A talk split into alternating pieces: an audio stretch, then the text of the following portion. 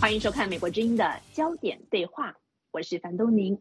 美国总统拜登广邀全球一百一十个国家主办的第一届民主峰会才刚刚落幕，没有被邀请的中国国家主席习近平与俄罗斯总统普京两人随即举行了视频峰会。习近平强调，中俄之间有高度的战略互信，两国关系经得起任何考验，并反对任何离间中俄关系的企图。普京则表示，他将会出席明年二月份的北京冬奥会开幕式，反对将体育政治化。与此同时，俄罗斯在乌克兰边境排兵布阵，部署了上千辆坦克，而解放军的战机也持续不断的侵扰台湾的防空识别区。中俄之间所谓的背靠背战略协作，是否会进一步升级为中俄联手抗美，甚至是在军事上的联合行动？那么，美国是否有能力同时应对中国与俄罗斯在台海地区以及乌克兰边境所引爆的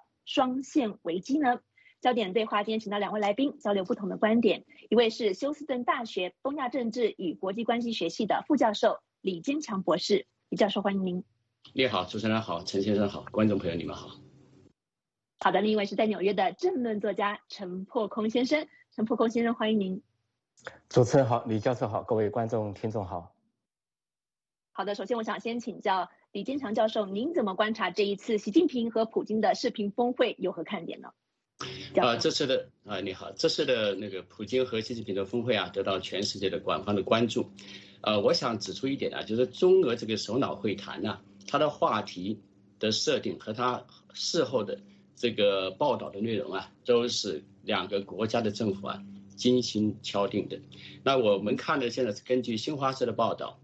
俄文我们看不懂，所以俄文的报道没有看见。就两国首脑这个线上高峰会啊，涉及了很广泛的话题。刚才那个主持人也提到了啊，啊，包括这普京会参加冬奥会的开幕仪式，也提到了中俄两国关系啊最近几年发展的一些那个方方面面。那虽然从中国官方的这报道中啊，普京和习近平这个。都没有点名批评美国和西方啊，但是呢，他的话话题啊，基本上都是，呃，有的放矢啊，是完全有针对性的，呃，所以我如果说要他们话说到的那个主要内容是哪？主要是这么几方面问题，简单讲哈，就当谈到的是当当然是当下的那个中俄关系啊，呃，那个普那个习近平呢引用了普京的一句话说这个。中俄关系啊，这个合作啊，是当今国家间协作一个典范啊。所以为什么会成为一个典范呢？啊，这因为他们，呃，那个习近平也谈到嘛，因为中俄在涉及两国彼此的核心利益问题上，他们能够互相支持，做到了这一点，就会有这个协作关系的典范啊。就说凡是把不把别的国家的核心利益放在考量之中的这个国际关系啊，都会有问题啊。这是第一点，第二点就是说，中俄两国要继续那个大国的展现大国的担当，要积极的参与全球的这个发展议题的讨论，要把这话语权呢掌握在中俄的手里面，呃，然后共同的构建人类的命共同体啊，对吧？啊，所以说这人类的前途的规划不能没有中俄的参与啊，这第二点，第三点就是不承认西方对民主和人权的这个排他性的解释权。就是一个国家是否民主，习近平说的，只有本国人民才有资格的评论，也就是说你西方没有资格评论啊。那另外呢，就是说到这个所谓国际的正义啊，国际关系的公正和那个正义，就冷战思维是不合时宜的。就是说有些国家啊，有些那个政治势力不要用人权老是来敲打那个别的国家啊，国际关系只能依照国际法和公认国际关系的准则啊来调整啊，这个。不能按照西方定的那个片面的那个标准啊，啊来那个呃来管理啊，也就是说世界呢需要一个真正的那个多边主义。我觉得最重要的对呃台海两岸的中国人来说啊，最重要的一点是什么？就是在这个这个报道里面呢，呃这个新华社报道里面那个提到，就是俄方啊将坚定的支持中国政府在涉台问题上的正当立场啊，坚决反对任何势力。借台湾问题来损害中国方面的利益，就是说俄俄罗斯方面、普京方面有这样的表示，我觉得他能够把这句话写进去啊，写进中国新华社的报道里面呢，那说明呢，他是有把握的啊。嗯，当然我们没有看他们的，我们没有看没有看到他们内部交谈的那个文本啊记录，是，所以呢，我我觉得他写上去那肯定是已经提过这方面的那话题。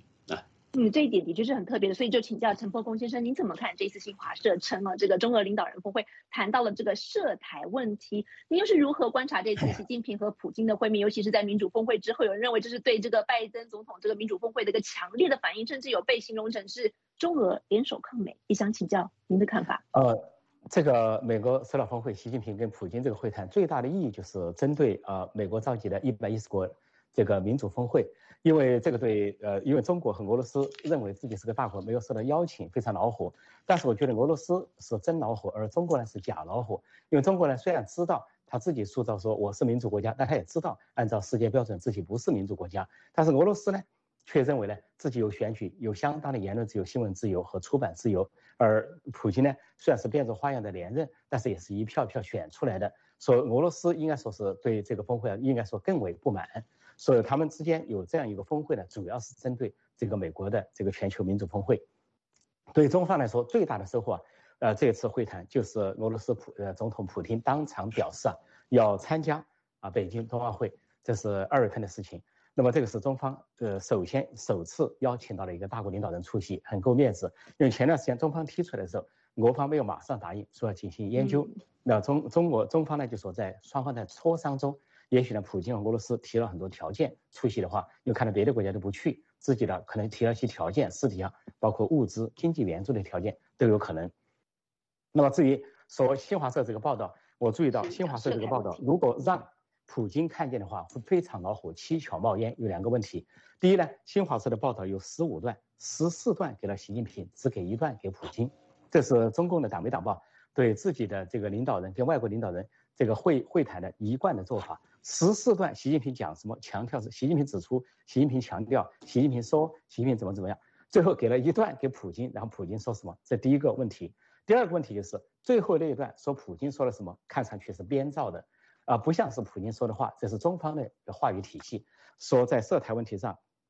普京呢坚决说支呃支持中方的立场，甚至说坚决反对啊什么呃其他势力啊借。啊，这个呃涉台问题啊，损害中方的利益，这绝对不是普京说的话。有两个根据，一个根据是普京前段时间才表态，说他不相信中共会武力攻台，他也不认为武力攻台，他还说这个中国现在已经啊富起来啊，已经强崛崛起啊，用不着用武力手段去解决台湾问题，完全可以通过和平的手段。那么他这个表态就是对台湾问题的正式表态，一方面。是看上去是化解西方说中国在军机倒台、军舰倒台要武力攻台，但另一方面实际上在忠告中方不要动武。再一个暗示就是，如果你动武的话，我俄罗斯不会管，不会帮你。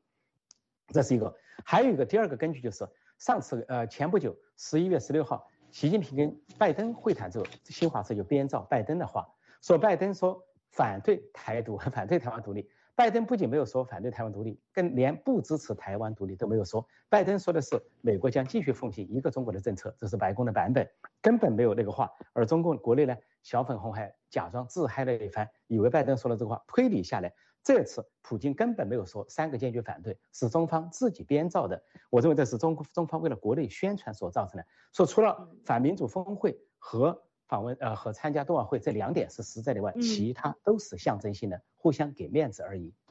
嗯，好的。有关于这个台湾问题，稍后我再结合这个乌克兰的危机继续请教两位来宾。不过想先暂时回到这中俄的这个视频领导人峰会，请教这里坚强博士。刚才您说这啊，按照新华社的版本，不过事实上因为美国真有驻莫斯科的记者嘛，我们的这个驻莫斯科记者当中又看到了俄方的文本啊，就说这一次这个峰会当中呢，习近平比较罕见的是支持了这个俄罗斯在欧洲方面的地区安全议题，包括反对。北约东扩，那么俄罗斯相对应的也反对这个在亚洲地区的所谓的这个 AUKUS 三方安全机制，还有这个 QUAD 四方联合机制，啊，等于是支持中方的立场。想请教您的是，这回中俄领导人峰会提出了一个所谓的背靠背的战略协作，你怎么解读这个背靠背战略合作，以及这个接下来是不是会有可能升级为中俄联手抗美，甚至是联合的类军事行动同盟呢？你这样好的，好的，呃，我想先回应一下那个。呃，陈先生刚才的有关这个，呃，这个是呃新华社的报道啊，呃，很大的篇幅是由习近平的讲话，只有一段是普京讲。我觉得这个报道啊是各个国家自己报道，所以他的侧重点肯定是自己国家领导人的讲话。这个报道不是联合声明，如果是是联合声明的话，那就是一半一半啊。所以我想说明这个问题。另外一个呢，就是他们在闭门会议的部分呢，他们到底讲了什么话？比如说普京有没有说呃反对那个台湾独立？包括在中美会谈，拜登跟习近平谈话。闭门会那部分，拜登有没有说反对台湾独立？这个我们只要看到，我们只能看到这个会议记录以后，我们才能做判断。所以现在呢很难说。刚才讲到这个有关普京不可能会说，呃，这个支持中国的有关台湾那个立呃问题上立场，比如尤其是武统，我待会再再可以再强调。但是我想从那个这个普京，如果呃首先我要说这个如果说这个中国新华社的报道里面扭曲了，或者说。啊，编造了普京的讲话的话啊，这是非常严重的外交事件。那个俄俄罗斯大使馆肯定会给俄罗斯政府肯定会给俄罗斯外交部肯定会给给中国外交部发出那个那个质疑，甚至是抗议。所以我觉得这种这个小动作啊，我想中共还是不会做的哈。另外讲到俄罗斯的立场，我们要看俄罗斯在中俄睦邻友好合作条约，为了这个准确起见，我把这条约的第五条拿出来了，中俄。呃，睦邻友好合作条讲得很清楚。第五条，俄方承认世界上只有一个中国，中华人民共和国代表中国的唯一合法政府，台湾是中国不可分割的一部分。俄方反对任何形式的台湾独立。一般来说，美国会说我们不支持台湾独立，这比较缓和的说法，但用的是反对，这是正式文件里面的。所以我觉得那个普京说的话是有可能哈，但是我不能肯定，因为我们要看他的。闭门会的那个部分，那讲到这个背靠背的，究竟什么是背靠背战？什么叫背靠背？首先是背靠背的，它有两个含义，一方面是从政策层面的含义，就是说，呃，俄罗斯跟中国啊，在重大的核心问题上会互相支持，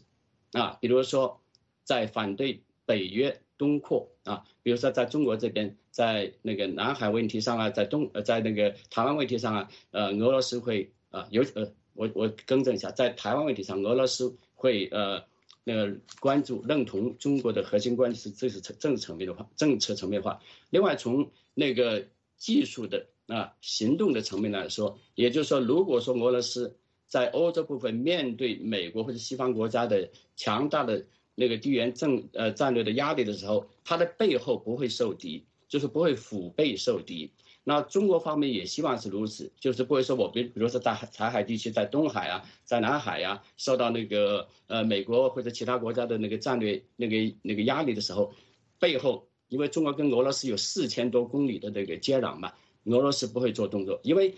中苏两国在冷战时候都有过腹背受敌的这个那个经验呃经过，对吧？俄罗斯苏联当时欧洲要面对北约的军队。后面又有中国中苏的那个呃这个那个矛盾的那个激化，对吧？中苏的对峙，对吧？所以说俄国在后面也有这个呃中国呃不友好啊，当时来说，那中国同样这样子，在东边面临美国驻军南韩和日本，同时北北边呢又有所谓的北极熊啊，当时的说法对吧？俄罗俄苏联北万军队驻扎在中苏和中美边界，对中国大陆形成很大的压力，所以呢，中俄双方希望。西方啊，呃，希望啊，避免这种腹背受敌的这样一种状况，所以叫做背对背的这个协作关系。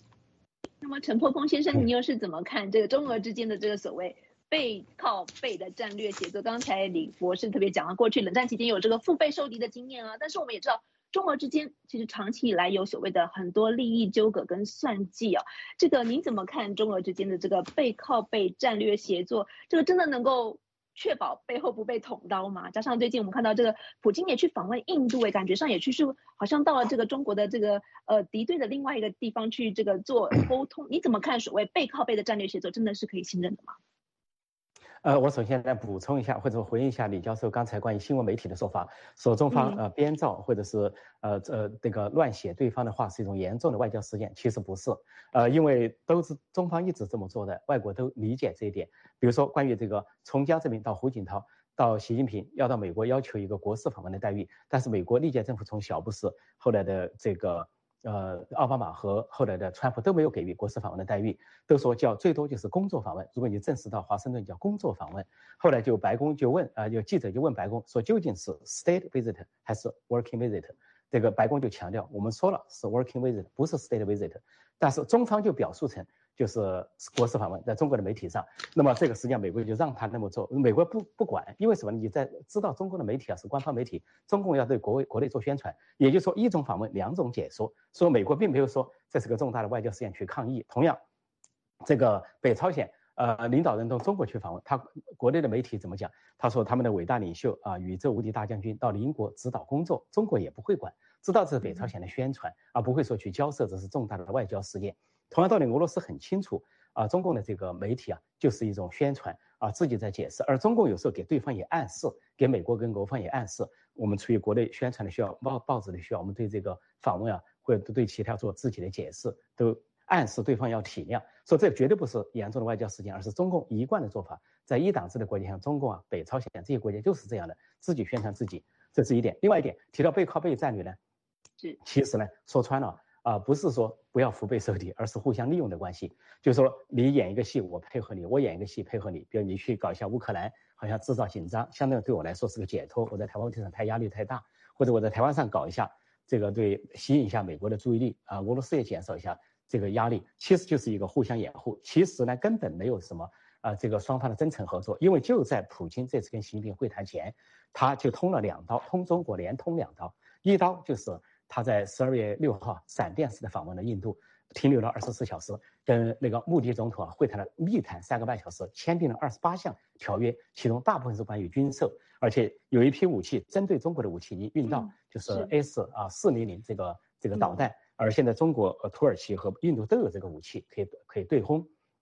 再一个呢，它加强了跟啊印度和越南的这个三角关系，这个俄印越铁三角关系就针对中国的西面埋伏，而且他说了，俄罗斯跟印度是种特惠战略关系，超越一切的战略关系，超越跟中美。第一刀，第二刀就是俄罗斯的最近的公司啊，帮助印度尼西亚在南海有争议的海域开采石油，这是第二个国家了。上次就是帮越南开采石油，中共呢本来去欺负越南，那越南就越俄罗斯就出头帮越南开采石油，中共就不敢说。在外交部发言上只是说反对域外国家怎么怎么样，不敢去谴责。这次呢，就直接帮印度尼西亚在纳图纳群岛的北部啊开采石油。而前不久，中共的军舰呢跟这个印度尼西亚的这个海空军在里的对峙，就是要阻止印度尼西亚开采。但是俄罗斯介入了，就跟印度尼西亚一起开采。这说明中俄关系根本就是假的，俄罗斯只是打中国这张牌，他有他自己利。至于中国边界，现在就是重兵把守。中呃，美国和加拿大边界是和平的边界，没有任何的重兵，甚至是互互通来往。但是，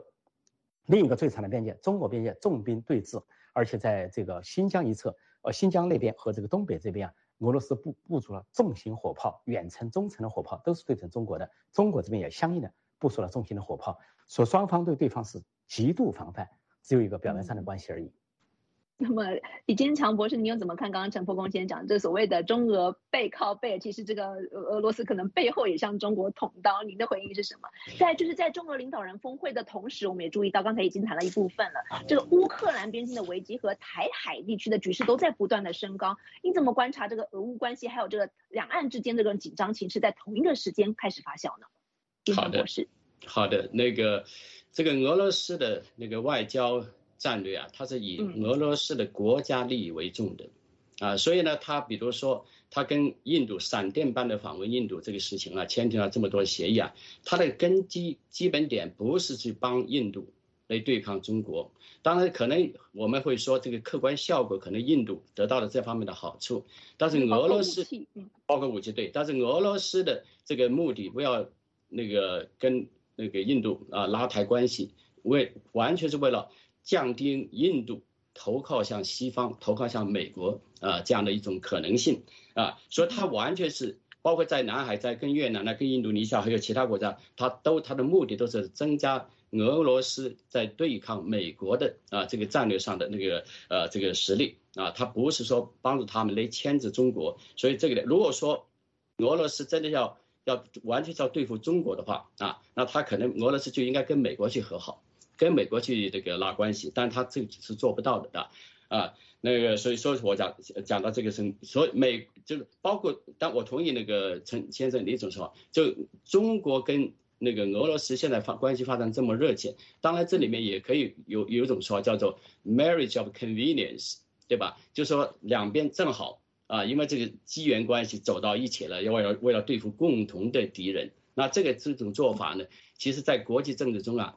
不鲜见，对吧？啊啊，敌人的敌人就是朋友嘛。没错没错，经常是出现的。那说到这个乌克兰的问题和台海问题，嗯，这两个有没有可比性？其实呃，这样从战略上、从地缘政治上是有有可比性的。因为乌克兰对吧，在俄罗斯的边上，如果说乌克兰让美让北约进去的话，它成为北约的一一一份子的话，那北约就可以大就是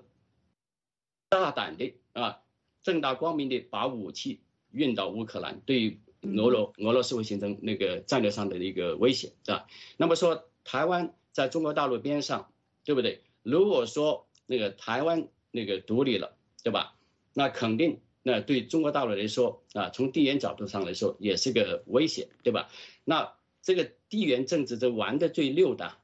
其实就是美国。美国在一八二三年就有个门罗主义，说的很清楚啊。任何外国、任何欧洲国家不要企图到拉丁美洲这个西半球来，否则你就是对那个美国的那个不尊重。所以说，这有古丹古巴导弹危机。所以说，在一九八零年代，美国恨死了那个尼加拉瓜，因为尼加拉瓜把那个苏联的那个势力呢引到中美洲来啊。所以这个那这是相同的地方，就地缘政治的交流。那不同地方什么呢？如果说俄罗斯跟乌克兰的局势失控，乌克俄罗斯要入侵。乌克兰的话啊，假设性的问题啊，这是一个这什么？这是违反国际法的。为什么？因为乌克兰是个主权独立的国家，而且联合国的那个会员国，同时乌克兰跟全世界很多国家有外交关系。所以这个方面来说，美国完全可以有理由去干预俄罗斯来入侵乌克兰，而且干预的理由是非常冠冕堂皇，你不能侵侵犯一个地缘呃那个主权独立的国家呀。对吧？尽管说你有你地缘政治考考量，对吧？但台湾地区不是这样情况。台湾在这个这方面呢，因为台湾从法理上它是中华民国的一部分。所谓中华民国就是中国，是中国一部分。当然了，这个这个 de facto 啊，在实际上呢，台湾并没有在北京的那个治理之下。如果说台海两岸发生那个非和平的方式的话，美国或者西方国家要介入的话。这就存在一个人家的内战问题，所以说这个在这个方面呢，它是不一样的。好的，那么陈伯空先生，你又是如何比较这个乌克兰和台海的危机，还有美国对于协防乌克兰和协防台湾的立场又有何不同？陈伯空先生，啊，我觉得我这个俄罗斯制造乌克兰危机和中国制造这个台湾危机啊，这个其实是演一场戏。我并不认为俄罗斯真要进攻乌克兰，我也不认为中共真敢去武力攻打台湾。互相演一场戏，签字而已。因为中国呢，在这个南海、台海、东海到处制造麻烦，面临美国和这个周边国家的反制呢，他压力很大。他恐怕跟俄罗斯啊演了一出双簧戏，背靠背的双簧戏，就让俄罗斯呢假装到乌克兰边界调兵九万，然后千云集千架呃坦克，做出要进攻乌克兰的样子，让美国西方的注意力啊转移到俄乌边界，让中方减少压力。因为呢，乌克兰是个五千万人口的大国啊。呃，除了刚才啊李先生说的是主权国家以外，这个五千万大国你是不容易吞下的，就是俄罗斯跟他单拼都不见得拼得下来。所以这个，而且俄罗斯讲的理由完全是反的。什么叫做北约东扩到乌克兰对他构成威胁？从来乌克兰从来没威胁过他，北约也没有威胁过俄罗斯，是俄罗斯在威胁乌克兰夺取了克里米亚，而且在俄罗呃乌克兰的东部啊，利用这个当地的俄国呃俄国的族裔制造这个分裂。说明确的因果关系很清楚，俄罗斯犯事在先，乌克兰是被动在后，防卫在后。即便北约往那里靠的话，也是为了协防乌克兰而已。而北约和美国已经对不起乌克兰，因为以前在苏联解体的时候啊，这个当时有一些核武器在俄罗斯，有些核武器在乌克兰。当时乌克兰同意销毁核武器的前提是，美国和欧洲会成为它的核保护伞，或者说受侵略的时候是保护它。结果后来俄罗斯去进攻它，瓜分克里米亚。去进攻这个乌克兰东部的时候，美国和欧洲并没有出兵，说乌克兰深感失望，就是然后自己又没有核武器了，无法去对付俄罗斯，说这件事情已经美国已经欠他们的了，已经很欠了。所以在这个情况下呢，我觉得啊，这个所以乌克兰的事情，我认为是俄罗斯在演戏。同样，中共在台湾这边也在试水，试一下，发现呢，要有没有人协防台湾？发现美国、日本很多国家都表态要协防台湾，要巩固台海的和平稳定。中共也会收手，他也不见得。所以我认为这中国也好，俄罗斯也好，目前就在演戏。如果他们真的把这个打起来的话，不管是台海还是俄乌边境，不管以什么理由打起来，那就是引发第三次世界大战。我想他们还不至于自走到这个地步。就跟安倍所说的，如果这样走，就是一种自杀，政治上的自杀，军事上的自杀。那么教授，您怎么看刚才陈破空先生所形容的说，这是呃俄罗斯去引爆乌克兰的危机，甚至传出可能在明年初动手啊，是要减缓这个呃中国在台海地区这个压力，甚至说是可能是调虎离山之计，也是背靠背的来演一出戏啊。但是其实美国主流媒体甚至国际社会观察乌克兰危机都是非常的紧张，而且事实上对台海情势也是高度关注。有人认为说，这可能会形成一个所谓对美国的。双线危机 （two front crisis），而且美国是不是有能力去同时应付中国和俄罗斯在台海和乌克兰同时引爆战事，也是值得关注而且非常担忧的。不晓得您是如何观察这方面的问题的，教授？我呃，我觉得那个呃，陈先生的那个解读呃挺戏剧性的，但是我觉得这个演双簧啊，呃，是当然是一种看法一种解读啊。我觉得俄罗斯不可能听。中国方面的需要俄罗斯来演这个双簧啊，不可能的。呃，说了这个，呃，俄罗斯的所有的做法，包括呃不那个他的那个一颗一块心病啊，就是呃北约要东扩，这个不是说那你这个北约有没有直接那个打击俄罗斯，或者说他表面上说了我要怎么怎么的对付你，他不需要这样说。国际政治的现实就是这样的。如果说另外一个国家，尤其是敌敌对的啊国家，要把他的军事实力啊，要放到你的国土边边那个呃外边上的话，肯定会引起很强烈的反对。这美国就是这样做的，对吧？咱们就这样做的。那说到这个这个国际政治，那说到那个呃乌克兰，呃乌克兰的放弃核武器，然后西方的保证会给他提供那个保护，对吧？其实俄罗斯他也说，他俄罗斯那走。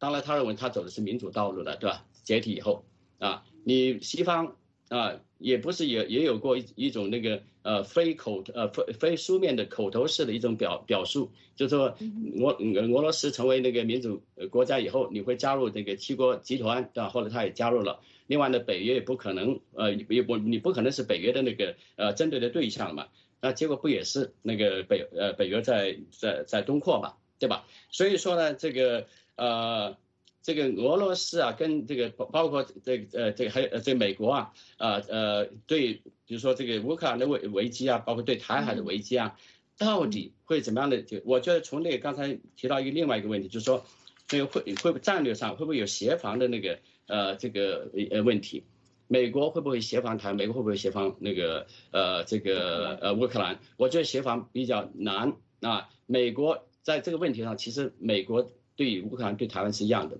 就是我会帮助你来、来、来保护自己，来协防自己，来、来保卫自己。就是要美国